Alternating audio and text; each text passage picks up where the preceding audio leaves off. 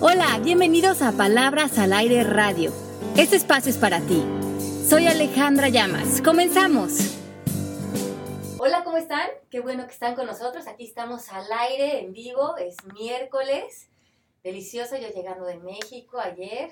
Tuvimos un curso allá muy, muy interesante. Y bueno, felices de ya cumplir esta promesa de estar cada semana con ustedes con temas de coaching. Aquí está conmigo Melanie Shapiro, que como saben también es coach, también es directora de una empresa muy exitosa de producción aquí en Miami y es, me halaga tenerla aquí de compañera. Y bueno, los que ya también la conocen, mi media naranja Mari, que es la productora y la creadora de, de este gran proyecto de Palabras al Aire. Hoy vamos a hablar acerca de nuestros miedos. Qué tema tan interesante, ¿qué creen? ¿Cómo ven? Bienvenidas, chicas. Hola, ¿cómo estás, Ale? Yo aquí mucho más tranquila que la semana pasada, feliz de acompañarte, feliz de poder hacer el ping-pong en esta conversación. Me encanta el tema de hoy. Hoy vamos a hablar del miedo, tema súper interesantísimo. ¿Cómo, ¿De dónde nos viene el miedo? ¿Qué es el miedo? Cuéntanos. Bueno, como bien dices, eh, el miedo va, hay como dos principales rutas del miedo. Hay el, el, miedo este que nos viene como un miedo de sobrevivencia, el miedo natural, que va a surgir en, un, en una posición de peligro, en una posición donde vamos a ser genuinamente atacados o estamos en peligro de algo. Entonces, esto es un miedo natural de sobrevivencia biológico que tiene el ser humano. Y de ese miedo no es del que me voy a evocar hablar ahorita. Ahorita vamos a hablar del miedo que atacamos un poco en las sesiones de coaching o que atacamos en la certificación. Em, nacemos de alguna manera con una hoja en blanco, con un sinnúmero de posibilidades, pero también nacemos con, con una con, una voz interior, con un talento, con una misión, con un propósito para nuestra vida. Eh, nuestra alma durante nuestra vida de alguna manera nos va a estar hablando a través de nuestra voz interior, de nuestra sabiduría, todo aquello que como que sentimos que queremos hacer en nuestra vida. Entonces, si tenemos que decidir a quién vamos a escuchar en nuestra vida, a estas creencias sociales, a estos pensamientos, a estas ideas que construimos en nosotros, que nos generan miedo, o si vamos a veces a escuchar a nuestra alma, a nuestro ser, nuestra misión, que a lo mejor nos está pidiendo que tomemos o que abramos puertas que no se acomodan a lo social, a lo moral, que no se acomodan a un deber ser, pero que sí se acomodarían a la grandeza de nuestro ser. Dame un ejemplo para entenderlo bien.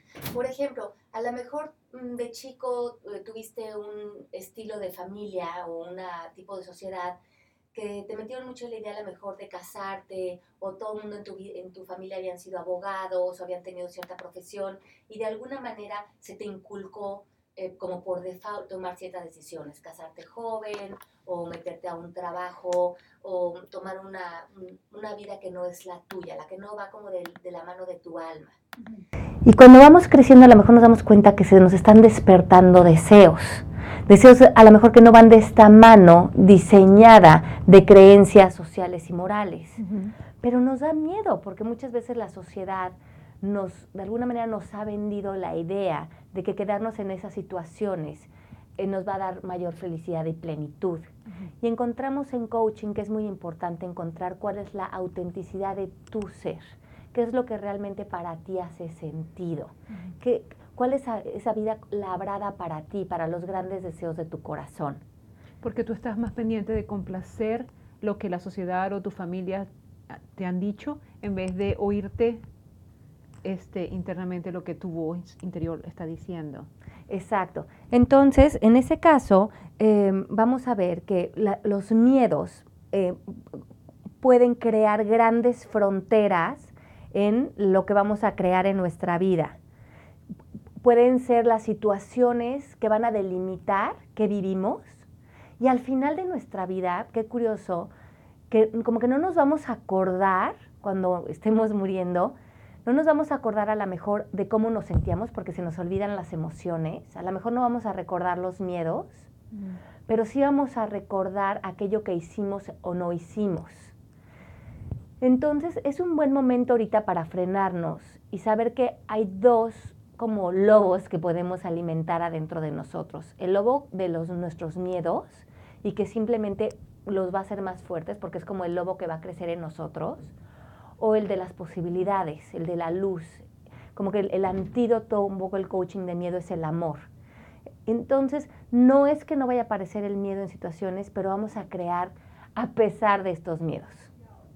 Ok, entonces yo lo puedo ver como que hay miedos que paralizan, que hemos hablado en otras clases de coaching, que cuando tenemos miedo es un miedo paralizante, o podemos también ver el lado positivo del miedo, que es como un miedo inspirador, el miedo que por todo lo contrario a paralizarnos nos hace movernos. Ese es el miedo que tú quieres que nosotros veamos. Claro, porque creo que hay muchas situaciones en las que nos gustaría hacer cosas, pero nos paraliza el miedo. Y hay una cosa muy interesante que estaba leyendo cuando estaba preparando el programa de hoy, es que dicen que el miedo está como muy relacionado con nuestras fascinaciones.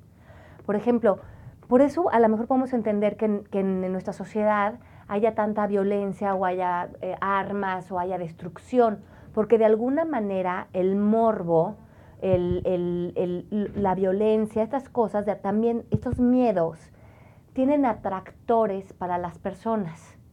Tenemos esa, esa como imán y por eso a lo mejor mucho de nuestra sociedad se inclina a ver películas de terror o cosas que le dan miedo. Hay como cierto atractor a eso. Entonces podemos ver que sería interesante evaluar que nuestros miedos van a ser un atractor también, pero que tenemos que ver cómo lo hacemos constructivo y no destructivo como sociedad.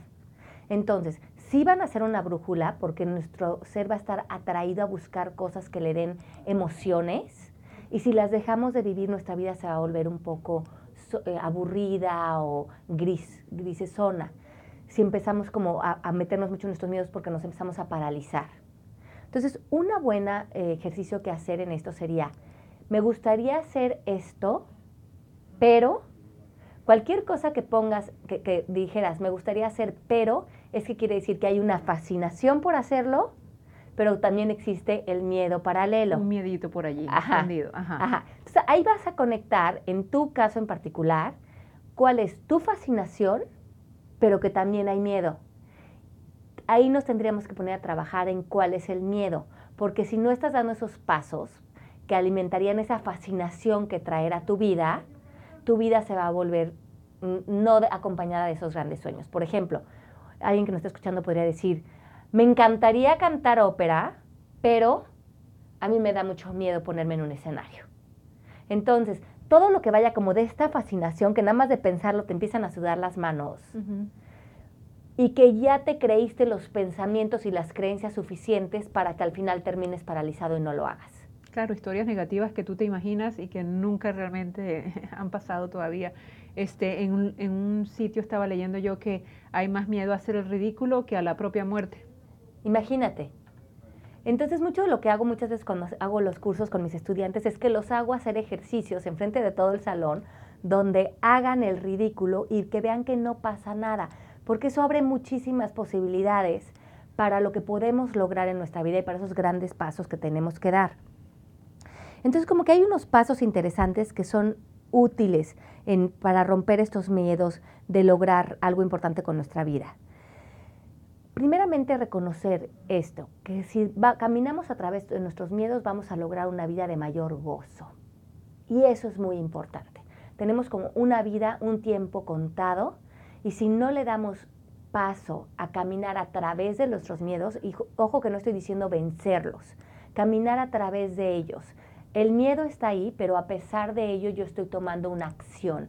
La acción es el antídoto del miedo, aunque sea un pequeño paso.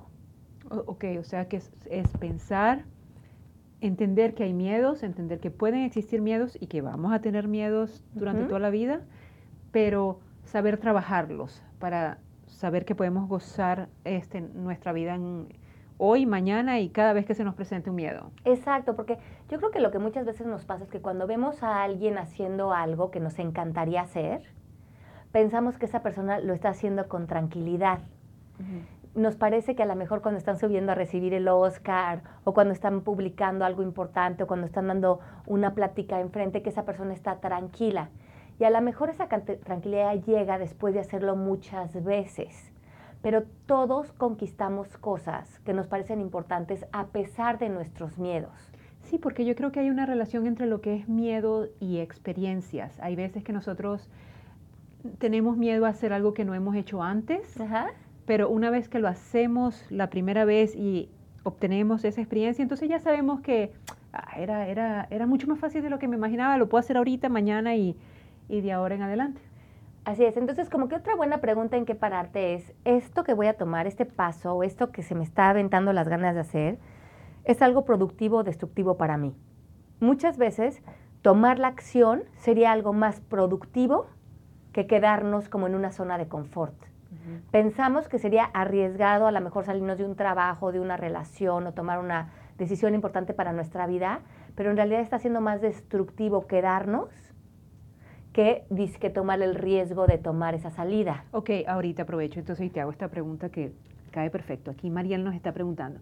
Me divorcié hace tres años, soy codependiente y no he logrado desprenderme de mi ex esposo. Y se debe a que tengo miedo a estar sola o no poder volver a encontrar una pareja. ¿Qué puedo hacer para quitarme este miedo? Ok, muy bien eso que dices, Mariel.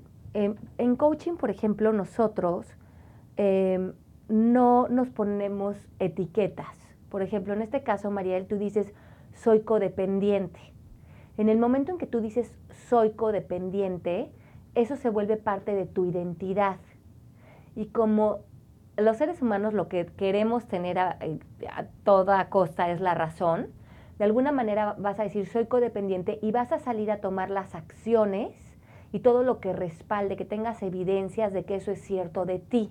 O sea que lo primero que tiene que hacer Mariel es quitarse el sello de que ella crea que es codependiente. Exacto, uh -huh. porque entonces cuando en, uno, en, el momento en que tú te pones algo así, te pones esa etiqueta encima, uh -huh vas a, a, a, tomar las acciones que respalden eso, uh -huh. de alguna manera, para que tenga congruencia, ¿te das cuenta? Claro. Entonces, eh, aquí es muy, muy interesante, por ejemplo, dividir una hoja en dos y poner en un lado de tu hoja, por ejemplo, Mariel, que pusieras soy codependiente. Y eso, cuando estoy operando desde esa etiqueta, ¿qué acciones tomo? Y en el otro lado de la hoja, poner no soy codependiente. Si no fuera codependiente, si eso no fuera ahorita una porque no pudiera pensar en eso, nada más abrir esa posibilidad, ¿qué acciones tomaría frente a mi ex esposo y frente a mi vida? Y esas nuevas acciones se vuelven como tu nuevo plan. Ahora, en coaching, o sea, lo que escribiste, donde pusiste no soy codependiente, entonces me relacionaría así con mi esposo, a lo mejor iría a buscar un trabajo, a lo mejor dejaría de hablarle por teléfono. O sea, ¿qué acciones tomarías si no estuvieras regida por esa etiqueta? Porque lo que se ve es que ella está como un poquito paralizada en, esa, en, en ese sello de ser codependiente. Ahora, ¿tú crees que físicamente también nos afecta el miedo? Claro, porque el, cuando un, acuérdate que un pensamiento siempre va a causar algo en nuestro cuerpo biológico. Si yo, por ejemplo, a ustedes ahorita les digo, imagínate, imagínense ustedes, Mel, Mari, todo lo que nos escuchan, imagínate un limón, ¿eh? así bien agrio. Ahora imagínate que te lo pones en la boca ahorita y te lo exprimes. Uh -huh. ¿Sentiste la sensación? Y no existe limón, ¿no? Existió en tu mente. Lo mismo pasa con los pensamientos del miedo. En el momento en que los piensas, si ve, como nos podemos imaginar tan vívidos que recrean una emoción en nuestro cuerpo, hormonal, de todo tipo. El cuerpo ya tiene una reacción. A veces para el cuerpo es dif difícil separar algo real que algo imaginado. Si tú te estás repitiendo diario pensamientos o creencias que te causan miedo, de alguna manera los estás viviendo biológicamente también. ¿Tú crees que hay gente que vive los miedos a manera de protección? O sea, que se, que se esconden como, vamos a suponer, cuando éramos chiquitos y nos decían, si haces esto, uh, en Venezuela se dice, va a venir el coco y, y qué sé yo, va a venir la llorona, yo no sé, tantas leyendas, Ajá. este, para que uno de alguna manera se portara, se portaba bien y entonces uno se sentía protegido. ¿Tú crees que eso se queda con nosotros y nosotros a veces creamos miedo al sentarnos en la silla del víctima o como sea para, para protegernos de no hacer cosas?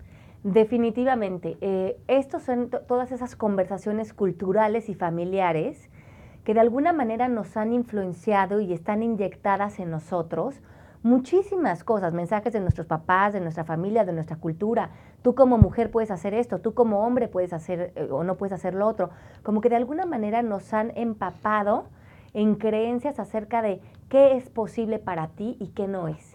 Y mientras no nos echemos un clavado adentro de nosotros y veamos, a ver, esto que vengo cargando acerca de mí me lo dijo mi papá o me lo dijo mi mamá, no me pertenece, pero un poco como esta creencia de soy codependiente o no soy bueno para hablar en público o yo necesito de un hombre para ser feliz o yo no soy bueno para hacer dinero. Son puras creencias que como las creencias, acuérdense que salimos al mundo, tomamos acción en ellas porque queremos evidenciar que son ciertas, se vuelve nuestra verdad. Pero ojo, no son la verdad. Pero mientras que no las cuestionemos, mientras que no nos movamos a otro lugar, sí siguen siendo las que delinean nuestra vida y nuestras fronteras de lo que es posible para nosotros. Ok, tengo aquí otra pregunta de Dianita.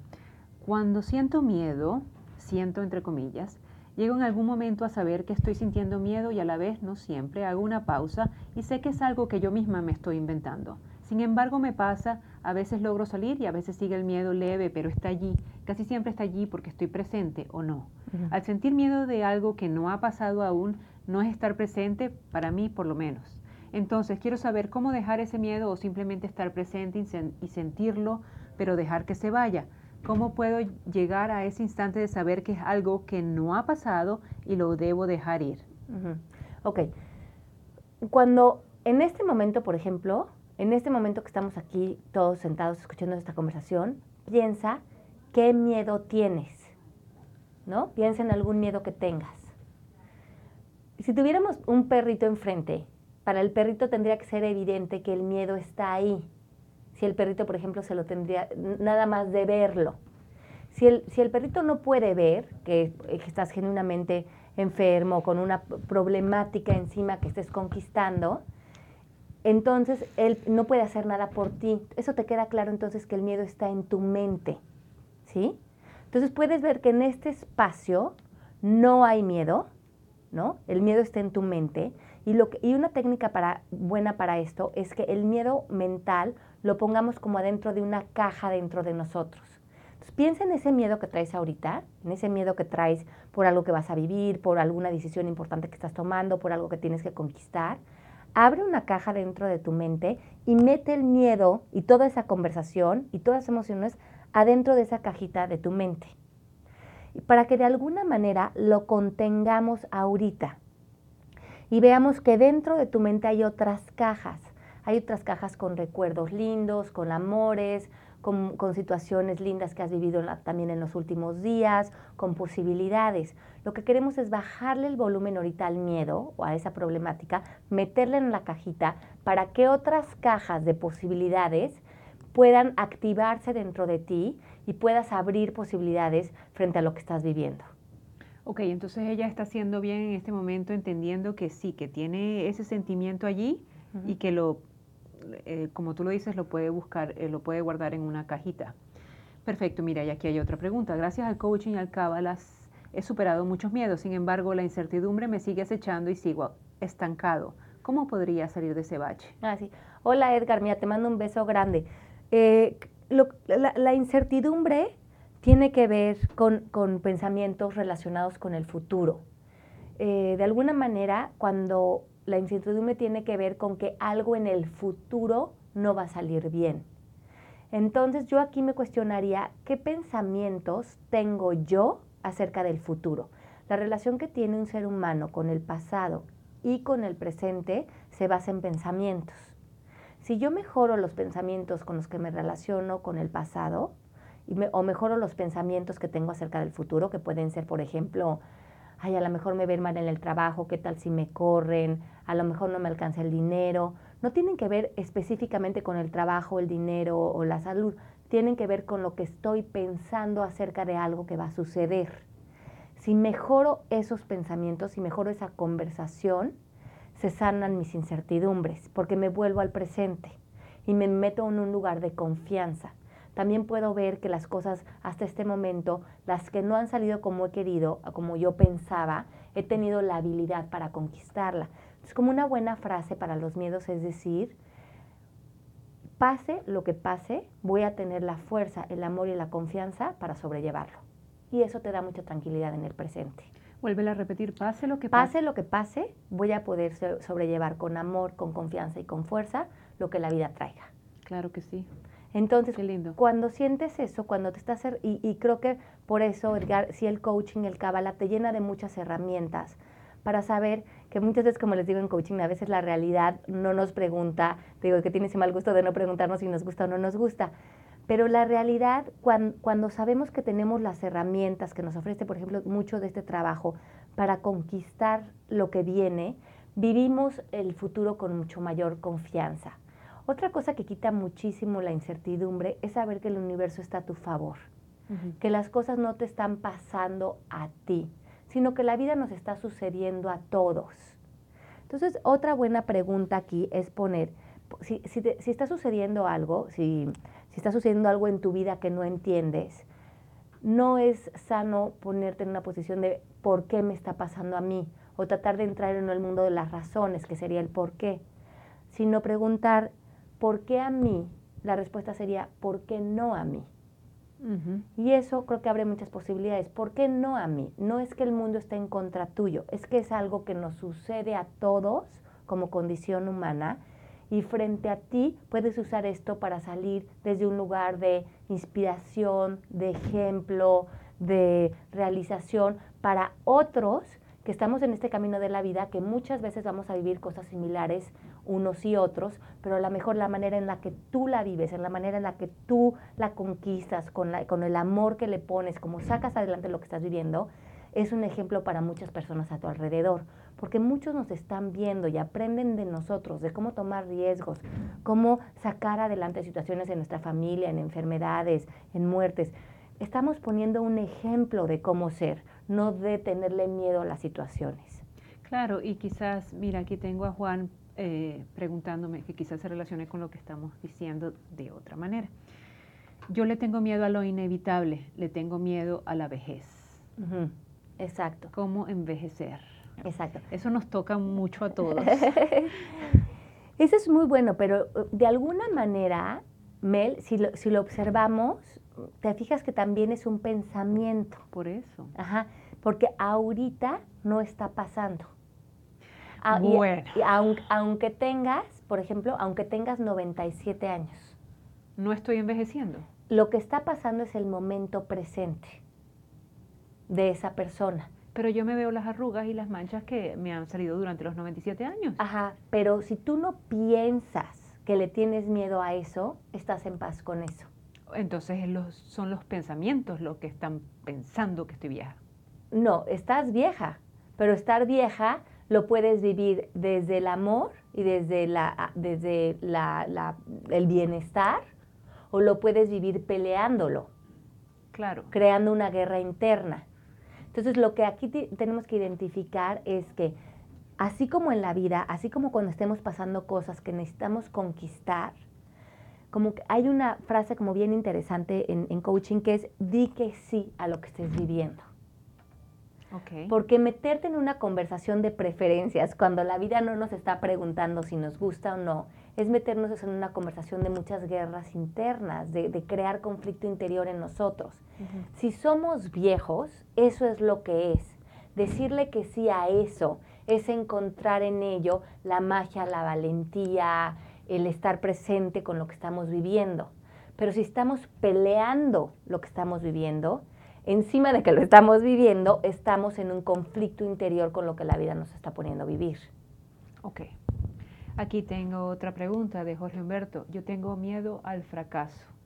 Al fracaso a no llegar a donde yo quiero llegar, como mi trabajo, mis ejercicios o la relación con la gente a mi alrededor. Ujú. Ok, el miedo al, al fracaso yo creo que es uno de los miedos más comunes que existen en nuestra cultura. Entonces, primeramente sabríamos que el fracaso sería una interpretación, sería algo que alguien llega a, la conclusión en función de eso. Por ejemplo, tú tienes eh, un proyecto, quieres, vas a hacer un trabajo y tienes una expectativa de lo que sería exitoso en ese proyecto. Pero a lo mejor el proyecto no sale como tú te esperabas. Pero gracias a que eso no sale así, surgen otras oportunidades y tienes ciertas eh, experiencias y expectativas y suceden cosas a partir de eso. Entonces, muchas veces el, el- el fracaso resulta una etiqueta que le ponemos a algo o una antesada a la que le ponemos a un resultado que para lo único que nos está sirviendo es para que lo que estemos experimentando hoy en el día a día esté colgado a lo que pensamos que sería la mejor conclusión de eso. Lo ideal. Lo ideal. Pero tampoco podemos poner nuestras manos al fuego de que si eso terminara así sería lo ideal. Porque la vida sigue y de ahí se tornan otras cosas. Sí, lo de, y lo ideal de acuerdo a quién. Exacto. Entonces, si podemos cuestionarnos que el resultado, como que nos podemos soltar un poco de los resultados, ponernos más en que nuestro éxito va a ser que lo que hagamos, lo hagamos lo mejor posible. Nuestra relación, nuestra integridad, nuestro uso de palabra, nuestro compromiso en nuestros proyectos, que lo estemos haciendo lo mejor posible, pero en cada momento. Y lo mejor posible a veces va a ser más pobre y a veces más, va a ser con más claridad, pero que en cada momento estemos poniendo nuestro 100 a lo que estamos haciendo. Y dejemos que los resultados sean lo que abra el camino a nuestras vidas, porque no, eso no sabemos. Si que nos corran de un trabajo no va a ser, no es un fracaso, a lo mejor es que la vida nos está sacando ya de un ciclo que ya terminó para abrir nuevas posibilidades. Pero si nos quedamos con la cabeza metida en la tierra pensando que fracasamos, no vamos a ver que a lo mejor la vida nos está abriendo a que nos movamos a otro lugar. Y ahí es cuando te digo que el universo está a tu favor. Ábrete a ver, el universo no te está castigando, te está muchas veces invitando a que nos abramos. Y mucho de los miedos es que no veamos el micro, sino que realmente nos concentremos a ver el macro, la, la, mayor perspectiva dentro de cualquier situación. Qué interesante este tema, me encanta.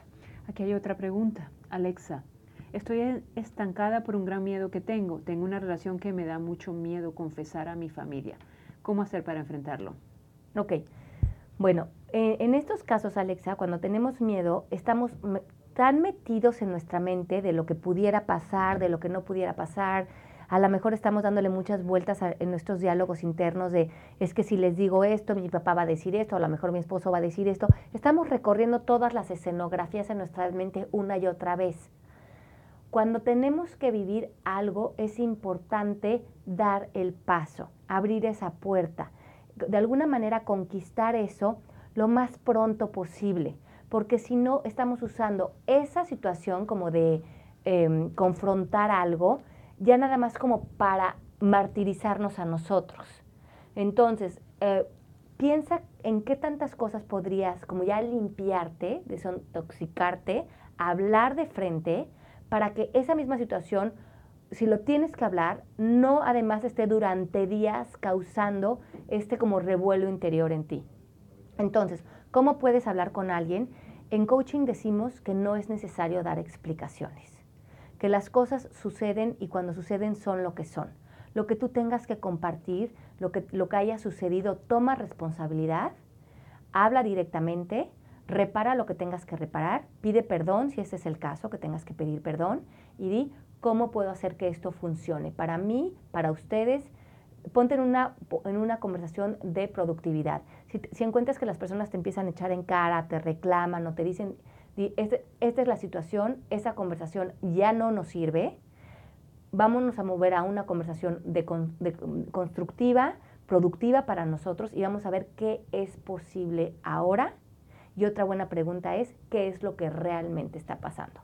O sea, ¿qué es lo que realmente está pasando? Si le quito todo mi vapor de historia y de emociones y de juicios, esto es lo que realmente está pasando, punto. Ahora, ¿qué quiero hacer frente a esto? ¿Y a quién vas a invitar a esa conversación? Sí, yo creo que eso pasa en todas las familias. ¿ah? Venimos siempre de, de, familias disfuncionales y eso nos, ese pensamiento de ver quién quiero ser frente a esta situación y esa conversación ya no me interesa, vamos a movernos a otra, siempre es muy productivo y muy positivo y se supone que si estamos en familia debemos hablar de amor, desde un lugar de amor. Claro. Mira, Mariel nos pregunta, ¿cómo puedes trabajar para quitarte las etiquetas o creencias que nos hemos puesto o nos han puesto? Vivimos con ellas y muchas veces estas creencias nos provocan miedo y nos paralizan. ¿Cómo trabajar esto? Ok. Muchas veces, de alguna manera, las etiquetas que nos ponemos o los miedos que tenemos, de alguna manera sentimos que nos dan control ilusoriamente, ¿no? Es como una paradoja, porque los miedos nos paralizan o nos, o nos ponen en situaciones o nos limitan en situaciones, pero a lo mejor el ser siente que por lo menos si no está tomando riesgos, si no está este, siguiendo los grandes deseos de su corazón, está más o menos como en control de su vida porque no está pasando mucho. pero es un control muy poco legítimo, porque no hay real control en tu vida. Quien te está controlando son tus miedos y tus creencias. Pero piensas que al no tomar los riesgos, al no salir al mundo, al no cantar la ópera, vamos, estamos eh, controlando nuestra vida. Ve qué ironía. Pensamos que al soltar los miedos, al soltar creencias, al soltar pensamientos, vamos a estar como en un descontrol. Entonces, ¿en dónde estoy? Pero entonces ahí es cuando realmente tomas las riendas de tu vida. Tu esencia, tu cable a tierra. Exacto. Entonces, primero ve cuáles creencias piensas que te, que te tienen como en cierto control dentro de una relación, dentro de un trabajo. Las creencias, como hemos dicho, ninguna es cierta. Ninguna. Entonces, haz una lista de todas tus creencias, las creencias que tienes puestas en tu trabajo, en tu pareja, en ti. Y las creencias se evalúan en función de esta me funciona y esta no me funciona. Entonces, haz una lista, Mariel, y empieza a, echarte un clavado ahí adentro y ve cuáles creencias son tuyas, cuáles de tu familia y cuáles están operando en ti. Así como limpiar la nevera y lo que está aspirado va para afuera. Exacto, porque ya hay creencias que dices, es que yo siempre he sido así. No, no, no, Siempre has sido así porque has creído que eres así. Pero hoy lo que te estamos invitando a decirte, bueno, ¿y quién sería sin esa creencia? ¿Qué posibilidades nuevas se abrían para tu vida? No, no, no, es que si hago eso voy a sentir que me da miedo o que yo nunca he hecho eso, sí por eso, pero entonces es cuando realmente vas a regresar al poder de tu vida. Lo otro ya te tiene aburrido, ya te tiene cansado, ha creado esta vida repetitiva. Es salir a ese territorio desconocido que a lo mejor nunca has experimentado, pero es el que te está invitando tu espíritu a caminar y ahí es donde ahorita vas a volver a encontrar emoción, pasión, creatividad, conexión a tus grandes deseos del corazón.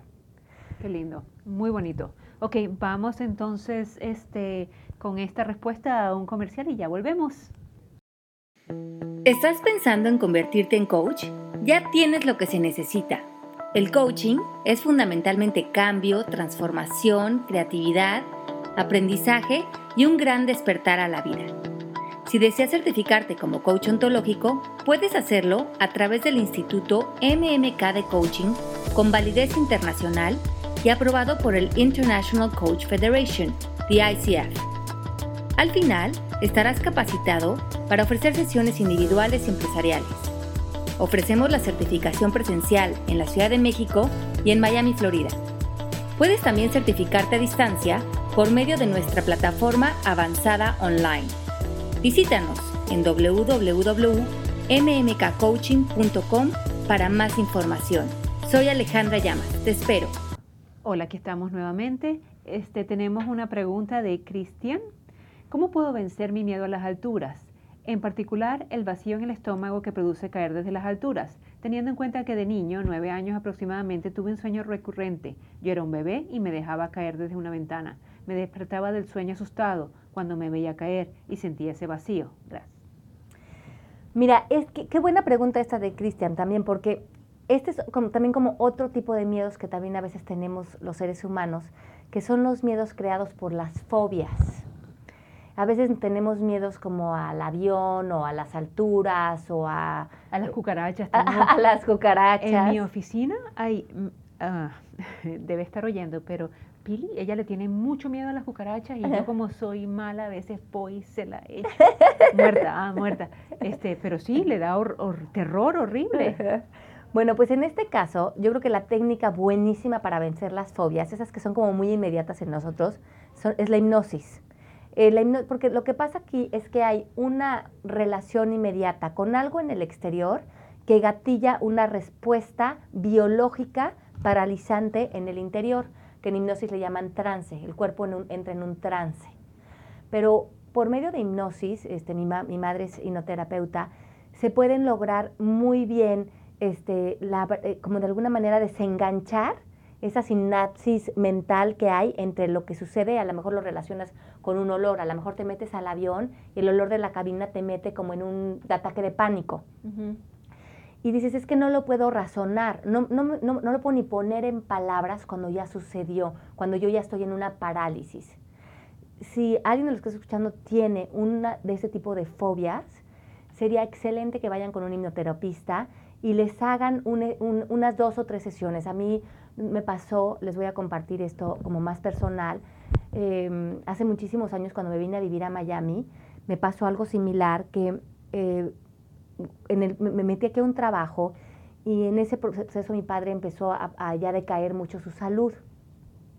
Y cuando viajaba a México, como que la angustia que yo estaba poniendo en, en ver a mi, a mi, papi en esa situación, se le empecé a proyectar al avión.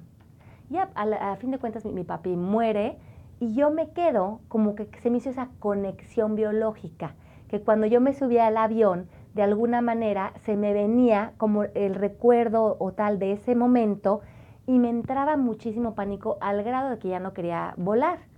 Entonces esa, esa creencia, ese pánico, me estaba limitando a que yo pudiera seguir de alguna manera con mi trabajo, que además requería muchos viajes y cuestiones.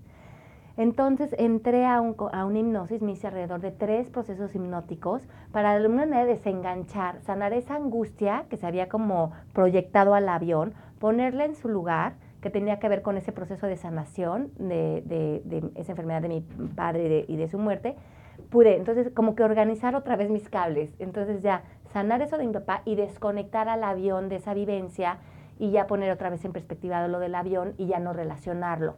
Pero la hipnosis es ideal para ese tipo de fobias. Y cuando no tenemos tiempo de, en ese momento de, o sea, estamos pasando por un miedo en este momento. Por ejemplo, tú entrando al avión, yo me acuerdo que tú me contaste hace como unos cinco años atrás uh -huh. y me dio miedo, cuando uh -huh. me senté, me dio miedo el avión. Uh -huh cómo tú actúas contigo misma en ese momento que estás sintiendo, tengo miedo. Ok, entonces otra cosa, que, por ejemplo, si tú estás en un escenario donde ya te subiste al avión y estás practicando o te vas a subir al escenario y estás practicando poder superar eso, subirte al escenario, hacer lo que tienes que hacer, porque ya estás comprometido y, en ese momento te está entrando un ataque de pánico. En este momento, lo, que a mí me ha funcionado, y esto me lo enseñaron cuando estudié meditación, que me sirve muchísimo, es hacer un conteo de cuatro. Inhalar en cuatro, sostener el aire en cuatro y exhalar en cuatro. Porque de alguna manera la mente empieza a poner su atención en cómo entra el aire, cómo lo sostienes y en qué estás contando el cuatro. La mente puede sostener solo un pensamiento a la vez. Si la desenganchamos, porque lo que realmente te está dando miedo no es el avión, es esta turbulencia de pensamientos que se están volviendo cada vez más grandes, donde ya te estás imaginando que el avión se está cayendo y todo lo que está pasando, y tu cuerpo lo estuviera, como decíamos al principio de nuestra conversación, lo está viviendo como si realmente estuviera pasando, porque esa capacidad tiene el ser humano. Eso lo puedes usar a tu favor, porque también te puedes imaginar ganándote el premio Nobel y todos aplaudiéndote y de alguna manera ya lo viviste, entonces encaminas a tu ser a eso productivo. Pero cuando esto está en tu contra, es importante ponerle un alto a la mente y decir qué es lo que realmente está pasando.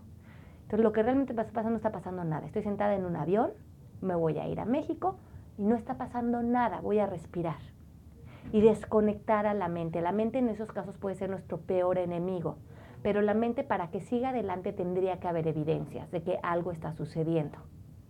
Sí, uh -huh. a mí hay veces que me, que me soluciona el, el, miedo es este burlarme de la situación, o sea, ponerle el lado, el lado divertido al asunto. Uh -huh. No sé si es como venezolana, no sé si es cultural, pero nosotros hasta ahorita en estos momentos en que en Venezuela está pasando todo, pues siempre hay tres que, que se ponen a hacer una canción divertida, que se burlan de Maduro y le ponen una careta de burro, este, y quizás de esa manera, aunque tenemos mucho miedo, lo vemos desde un, desde un punto de vista un, un, poquito con una sonrisa en la boca, mejor que estar llorando con, y sintiendo todos estos malos sentimientos. Aquí tenemos otro, otro comentario de Edgar. Yo también tengo vértigo y como has sugerido enfrentarse a los miedos y en marzo me subiré a un helicóptero. Yeah, I'm excited. Mira tú, estamos mo ah, moviendo que bueno, almas. usa eso porque esa es una técnica que yo uso mucho. A veces me ha tocado hablar en público, en ferias grandes o hacer cosas que, que a, Mari, que siempre me acompaña, eh, sabe que soy como un personaje que me gusta a veces hacer cosas más privadas, escribir y tal. Y por mi trabajo a veces me ha tocado exponerme escenarios a cosas de televisión o hablar en grandes, eh, con, con, con muchas personas enfrente. Y me doy cuenta pues que es parte ahora de, la descripción de mi trabajo, ¿no? No sabía que este trabajo me iba a llevar a todo esto y muchas de ellas las tengo que hacer a pesar de la angustia que a veces me da, de que me voy a equivocar o se me olvida lo que tenía que decir o que no voy a ser em, muy congruente con lo que digo. Pero creo que también otra cosa que me ha ayudado mucho eh, y que ha ayudado mucho a mis estudiantes, yo creo que también a vencer estos miedos, es ponerte como un vehículo, saber que lo que estás haciendo es algo más grande que tú o sea, no se trata de Alejandra, no se trata de Melanie, no se trata a lo mejor de Edgar o de Marcio, quien nos esté escuchando, Pili, sino que tú te vuelvas el vehículo que permita que algo se manifieste. El vehículo que permita que el espíritu entre a través de ti y crea algo nuevo para ti, para tu vida y para otros.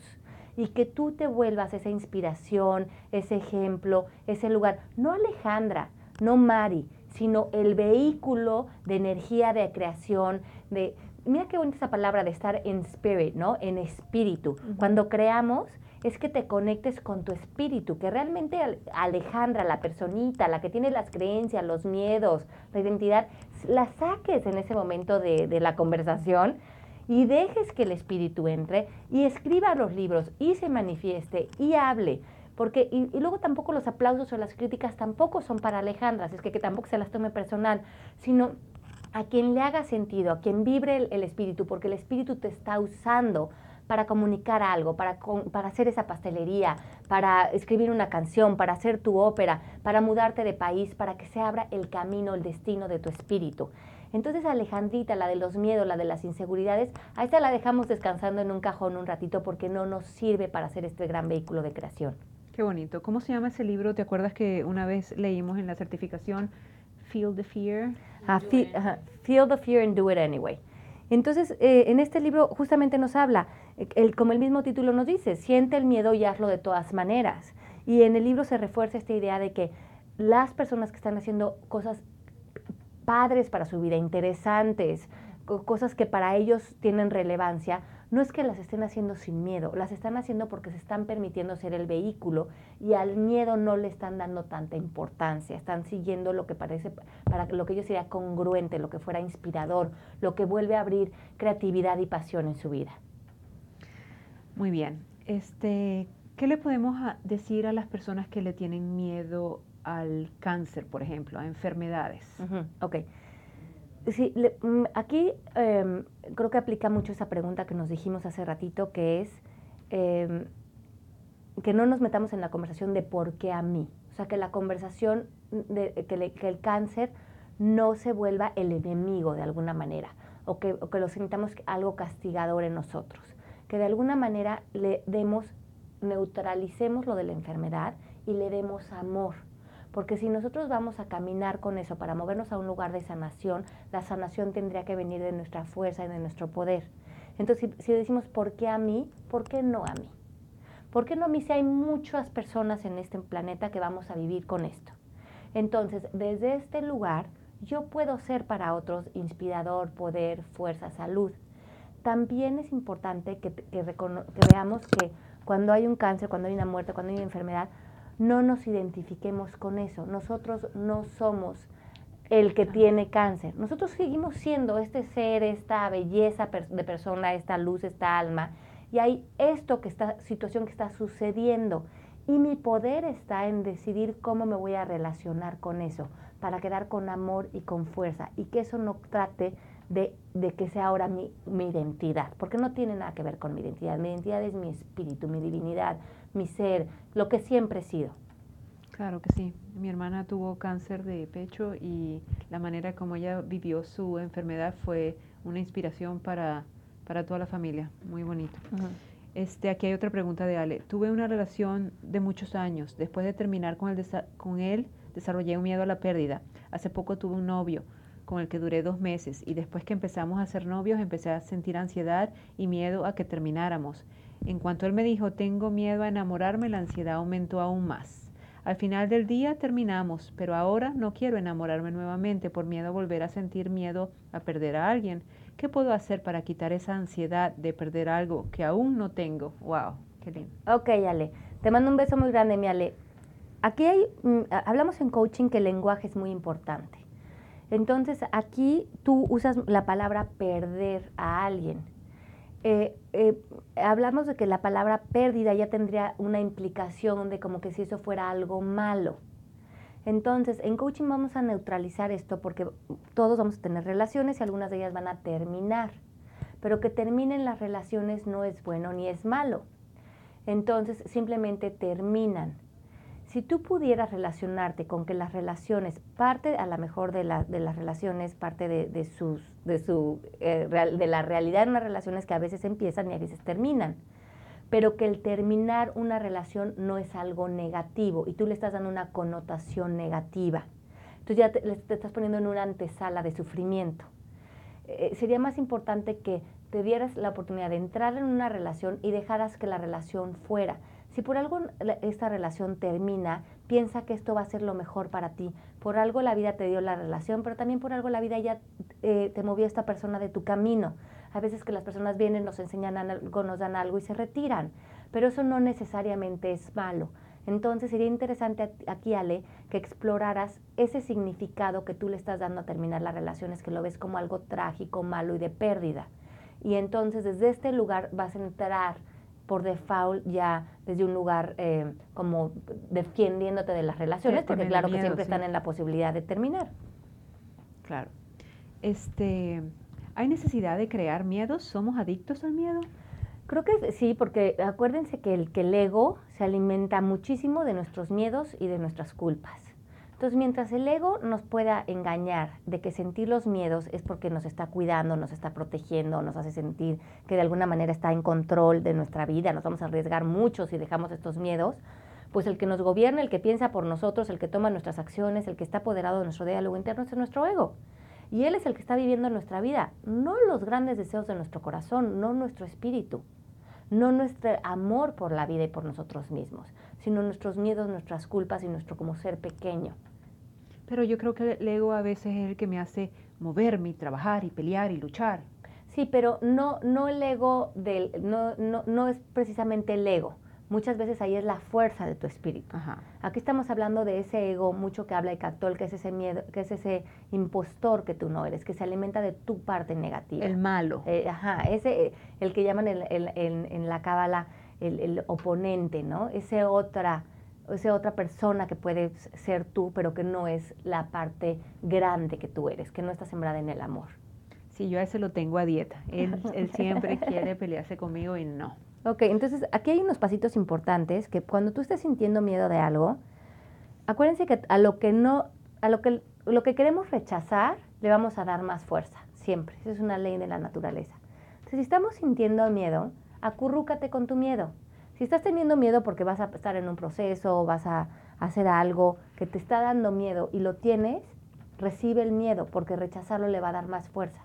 A veces si, vamos a estar en un examen o vamos a entrar en una operación y estamos sintiendo miedo, acurrúcate en tu cama y permítete sentir el miedo. Dale entrada, que se, dile, aduéñate de mí. Porque si, si nada más como que lo estamos resistiendo a gotitas, como que no quiero que entre, le estamos como dando mucha permanencia. Entonces, a veces es bueno acostarnos y hacernos bolita y a lo mejor decir, ahora, entra, todo, lo, todo el miedo que me quieras dar, dámelo ahorita. Tienes 10 minutos. y cuando una vez que ya se saturó, ya salió todo lo que te iba a decir, de alguna manera, cuando te sientas listo, párate y ya dice, este es el permiso que tenías del miedo y ahora crea un plan de acción.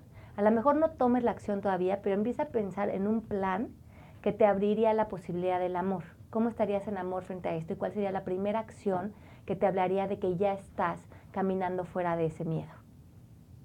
Muy bien. ¿Tienen que ver las culturas ah, con el miedo? Nuestra cultura es sobreprotectora. ¿Eso tú crees que nosotros a nuestros hijos le podemos generar miedos?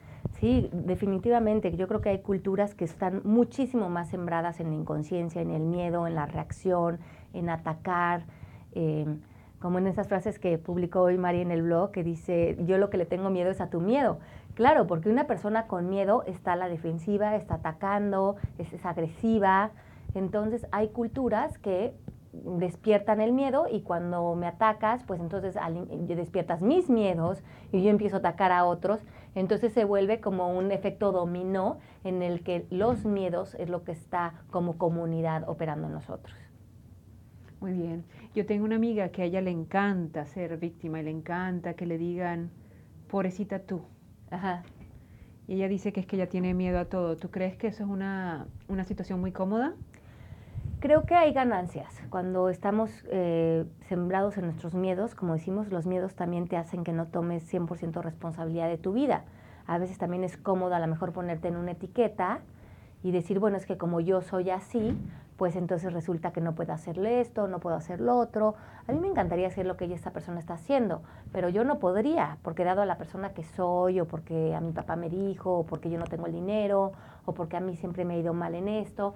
O sea, siento que muchas veces nos escudamos en cosas que ya nos etiquetamos de nosotros para no tomar grandes pasos a nuestra vida. Por ejemplo, a mí desde chiquita, desde los seis años, me corrieron de la escuela porque soy disléxica tengo una dislexia muy fuerte, una dislexia muy fuerte. siempre que le escribo los mails a mi hermano me dice, es que tú no puedes escribir, pero ni de, pero nada, ni un email, la dislexia que tienes. Entonces creo que si yo me hubiera quedado con esa etiqueta de que soy disléxica, no hubiera podido escribir los libros que he escrito, que para mí han sido un gran camino de sanación y de investigación, de permitirme hacerlos, escribirlos, investigarlos. Entonces, eh, gracias a Dios como que llegó un momento en que yo dije, bueno, sí soy disléxica y a lo mejor estoy hasta diagnosticada, pero eso, ¿será que realmente no puedo escribir? ¿O de qué otras maneras o con qué ayudas o cómo puedo lograr que esto funcione para mí si realmente lo siento en mis deseos de mi corazón?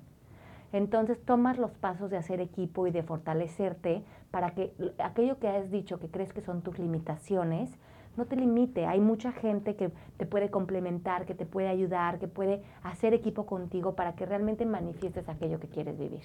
Claro. Aquí tenemos otra pregunta de Irela Guadalupe. Hola Ale, gracias por compartir tanto con nosotros. Hace unos meses escuché una conversación tuya junto a Gloria Calzada y me pareció interesante el tema del coaching y creo que por ahí puedo ayudarme a conseguir muchas respuestas de mi vida. Yo desarrollo un negocio de multinivel donde tengo que gente, sin embargo, en algunas ocasiones me da pena invitar a personas desconocidas a este negocio. ¿Cómo puedo confrontar esta situación y ayudarme a desarrollar mejor mi negocio? Ajá. Bueno, eh, de alguna manera, eh, lo que sirve muchísimo para el tema de los negocios es em, el uso de nuestra palabra. Y podemos hacer más adelante eh, con Melanie un programa de, de cómo usar nuestro lenguaje, cómo meter comunicación efectiva para crear y construir negocios. Creo que lo que más empobrece que no crezcamos en un negocio es primeramente que nosotros no seamos muy fuertes con nuestra palabra. Yo creo que el primer paso, Irela, es ver que tú seas una persona 100% comprometida, que honres tu palabra, que no vivas en excusas, que seas fuerte generando peticiones, promesas, acuerdos y compromisos. Y que extiendas esto primeramente a tu equipo. Lo primero que tienen que hacer es que entre ustedes cumplan su palabra, se honren, lo que digan que van a hacer, lo hagan. Que no entren en justificaciones, es que yo sí iba a venir, iba a venir a la junta, pero no llegué, se me ponchó la llanta, hice, no hice. Creo que eso es lo que más debilita un trabajo en equipo.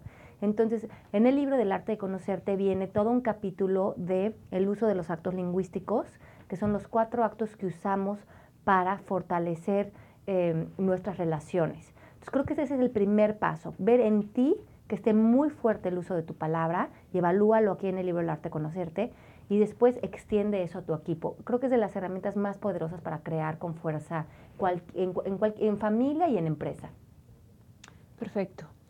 Este, entonces vamos a repetir otra vez cómo hacemos para que nuestros miedos evolucionen, para no quedarnos. Nos habías dado dos ejemplos, si quieres dilos tú. Ok, entonces hay varias cosas que tenemos que hacer. Acuérdense, primeramente preguntarse, me gustaría hacer esto, pero ¿Qué es eso que les gustaría hacer y dónde está la lista de todas esas creencias que tienen que los están este, frenando? Si pueden, hagan esta lista, apunten todos sus miedos. Ahorita hice un, eh, curso el lunes, les dije que hicieran toda su lista, luego le dieron la vuelta a su lista, o sea, decían, no puedo hacer esto. La vuelta sería, sí lo puedo hacer. Y cuando, y, te imaginas por qué sí podrías hacerlo, o sea, abrir esa nueva posibilidad, darle el contrario a tus creencias. Y cuando, una vez que tengas todos tus contrarios, tires tu lista al piso y le empieces a brincar arriba de ella, la destruyas, destruyas ya todas esas creencias, todos esos pensamientos que hasta hoy te has creído, pero que ya no te sirven. Y declara en voz fuerte, sí puedo, abro esta nueva posibilidad. Sí, yo quiero hacer esto, pero ya no existe, lo voy a hacer o no lo voy a hacer, pero ya no por un cuento de miedo y de creencias. Ahora, si estamos viviendo un, miedo legítimo porque sentimos que algo fuerte va a venir para vivir para nosotros, encórvate, recibe el miedo y después crea un plan. Muévete al amor. Si estás en miedo es porque lo estás peleando. Muévete al amor para conquistar lo que estás viviendo. Otra cosa importante, acuérdate que lo vas a vivir, las cosas las vamos a vivir a pesar de los miedos. No, no, no, te, no, no estés como listo para decir, hasta que no tenga miedo lo voy a hacer. No, toma la decisión si sientas que es importante y que te acompañe el miedo contigo, no pasa nada. Se va a ir evaporando en la acción. Claro, vas a tener la experiencia. Yo creo que eh, el otro día hablando con mi hijo, él siempre está como muy ansioso y tiene como muchos temas de no quedar mal al cliente. Este, eso que hablábamos del, del ah, failure, de, ¿cómo se dice en español? Sí, del miedo al fracaso. Del miedo al fracaso. Y resulta que yo le decía, como decías tú, eh, fracaso aquí, el fracaso no existe, el fracaso te lo pusiste tú. Total es que le dimos vuelta a todo el tema y el, y el fracaso, él siente que son eh, creencias que yo le había puesto a él desde chiquito, porque yo le decía, tú tienes que este, ser exitoso, tú tienes que hacer dinero y tú tienes que... Así que creo que debemos estar muy pendientes de lo que le decimos a los hijos porque inconscientemente, creyendo que lo estamos ayudando, le estamos poniendo una presión que ahorita él tiene 25 años y me doy cuenta de que el pobre está todo estresado todo el día. Así es, entonces, pero no nada más nuestros hijos nos están viendo, mucha gente nos está viendo, sobrinos, hermanos, entonces, ¿qué ejemplo estamos dando a toda nuestra comunidad de cómo nos podemos relacionar con la vida desde nuestras fuerzas? Entonces, acuérdense, enfóquense en el macro y la última cosa que les quiero decir, porque ya nos tenemos que ir, se nos acabó el tiempo, me encanta este tema, es acuérdense que en el coaching te enfocas en qué y no en el cómo. ¿En qué y no en el cómo? Ajá. ¿Qué quieres hacer con tu vida? No te enfoques en cómo le voy a hacer, no tengo el dinero, no tengo los conocimientos. No te preocupes del cómo. El universo se preocupa de cómo eso se va a manifestar para ti. Ve el macro, ve qué quieres empieza a tomar pequeños pasitos hacia esa dirección y la vida te va a empezar a abrir las puertas para que eso suceda. Diciéndole un sí a todo también. Exacto, ábrete, dile que sí a todo eso que le estás diciendo que no por miedo y ábrete las posibilidades para, porque si no tu vida, imagínate, si nuestra vida se empieza a volver, de verdad, ya por, por, no vivir en la aburrición, por traer como más emoción a nuestra vida, movernos a esos lugares de gran gozo que están más allá de nuestros miedos. Qué chévere. Ok, entonces aquí nos vamos con un sí Sí. Hasta el miércoles Hasta el próximo miércoles. Un beso grande. Gracias por acompañarnos. Esto fue Palabras al Aire Radio con Alejandra Llamas. Te esperamos en vivo la próxima semana.